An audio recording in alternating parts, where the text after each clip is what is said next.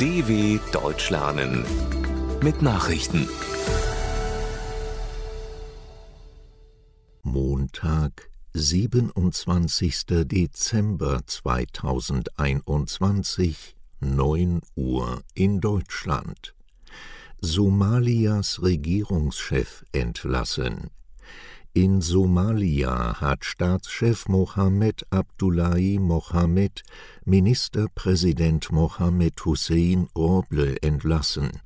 Roble sei mit Korruption in Verbindung gebracht worden, erklärte das Präsidialamt in der Hauptstadt Mogadischu zur Begründung. Die Beziehungen zwischen Präsident und Regierungschef sind schon längere Zeit frostig.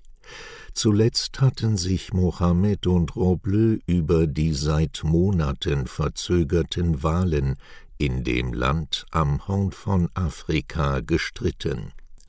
Nach Einschätzung von Beobachtern lähmt der Streit um die Wahlen vor allem den Kampf der somalischen Führung gegen die islamistische Terrormiliz Al-Shabaab. UN fordern Massakeraufklärung. Nach dem Fund von mehr als 30 verkohlten Leichen im Osten Myanmars haben die Vereinten Nationen Ermittlungen zu dem Vorfall verlangt. Er sei entsetzt über den mutmaßlichen Angriff auf Zivilisten im Bundesstaat Kaya, sagte UN-Vizegeneralsekretär Martin Griffith. Die Beobachtungsstelle Myanmar Witness beschuldigte die Armee, die Opfer getötet und verbrannt zu haben, darunter auch Kinder. Nach einer kurzen Phase der Demokratisierung in Myanmar hatte sich das Militär im Februar wieder an die Macht geputscht. Landesweite Proteste wurden seitdem blutig niedergeschlagen. Status von EU-Bürgern ungeklärt. Rund ein Jahr nach dem Brexit warten noch immer Zehntausende in Großbritannien lebende EU-Bürger auf eine Aufenthaltsgenehmigung im Vereinigten Königreich einer Analyse der Bürgerrechtsorganisation The Three Million zufolge gibt es einen Rückstau von mehreren hunderttausend bislang nicht bearbeiteten Anträgen auf das sogenannte Settlement-Programm. Dieses sichert EU-Bürgern, die bereits vor dem 31. Dezember 2020 im Land gelebt haben, das Recht auf Wohnen, Arbeiten und gesundheitliche Versorgung zu. Insgesamt haben sich mehr als 6,3 Millionen Menschen in Großbritannien um diesen Status beworben. Maßnahmen zum Schutz vor Omikron in zahlreichen deutschen Bundesländern gelten jetzt verschärfte Corona-Regeln. Angesichts der aufkommenden Omikron-Variante werden Kontakte weiter eingeschränkt. Niedersachsen, Baden-Württemberg und Brandenburg setzen damit die vereinbarten Beschlüsse um. Andere Bundesländer haben bereits verschärft oder wollen ab Dienstag nachziehen dann dürfen in Deutschland höchstens zehn Erwachsene zu privaten Treffen zusammenkommen. Das gilt auch für Geimpfte und Genesene.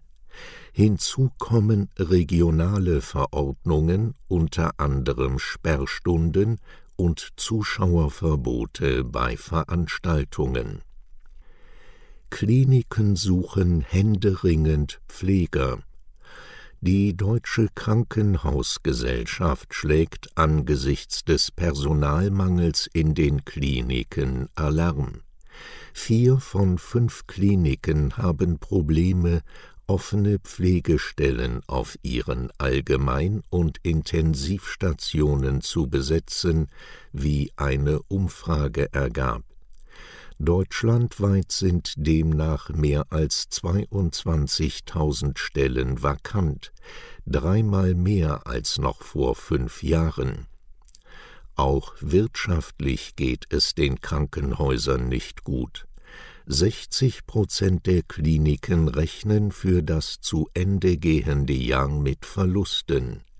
Grund dafür sei, dass wegen der Corona-Pandemie Betten freigehalten und planbare Operationen verschoben wurden. Optimismus bei Unternehmen in der deutschen Wirtschaft dominiert einer Umfrage zufolge zum Jahreswechsel die Zuversicht, trotz Lieferengpässen und Unsicherheiten wegen der Corona-Pandemie.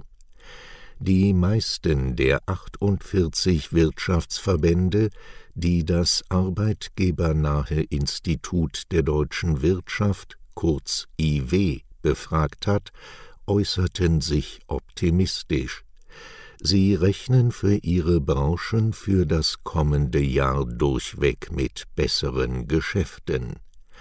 Auch die Jobaussichten sind überwiegend positiv. Für Unsicherheit sorgt die Omikron-Variante des Coronavirus, deren Auswirkungen auf die Konjunktur sich bislang nur schwer abschätzen lassen weltweite Trauer um Tutu. Nach dem Tod des südafrikanischen Friedensnobelpreisträgers Desmond Tutu haben Staats- und Regierungschefs dessen Einsatz gegen die Apartheid und für die Menschenrechte gewürdigt. UN-Generalsekretär Antonio Guterres bezeichnete Tutu als Inspiration für Generationen. US-Präsident Joe Biden betonte, das Vermächtnis des emeritierten Erzbischofs werde über Jahrhunderte nachhallen. Bundespräsident Frank-Walter Steinmeier sagte, Tutus Engagement sollte allen ein Vorbild sein. Der Geistliche war am Sonntag im Alter von 90 Jahren verstorben. Seine Beisetzung ist für kommenden Samstag geplant. Soweit die Meldungen von Montag, dem 27.12.2021. dw.com/langsame Nachrichten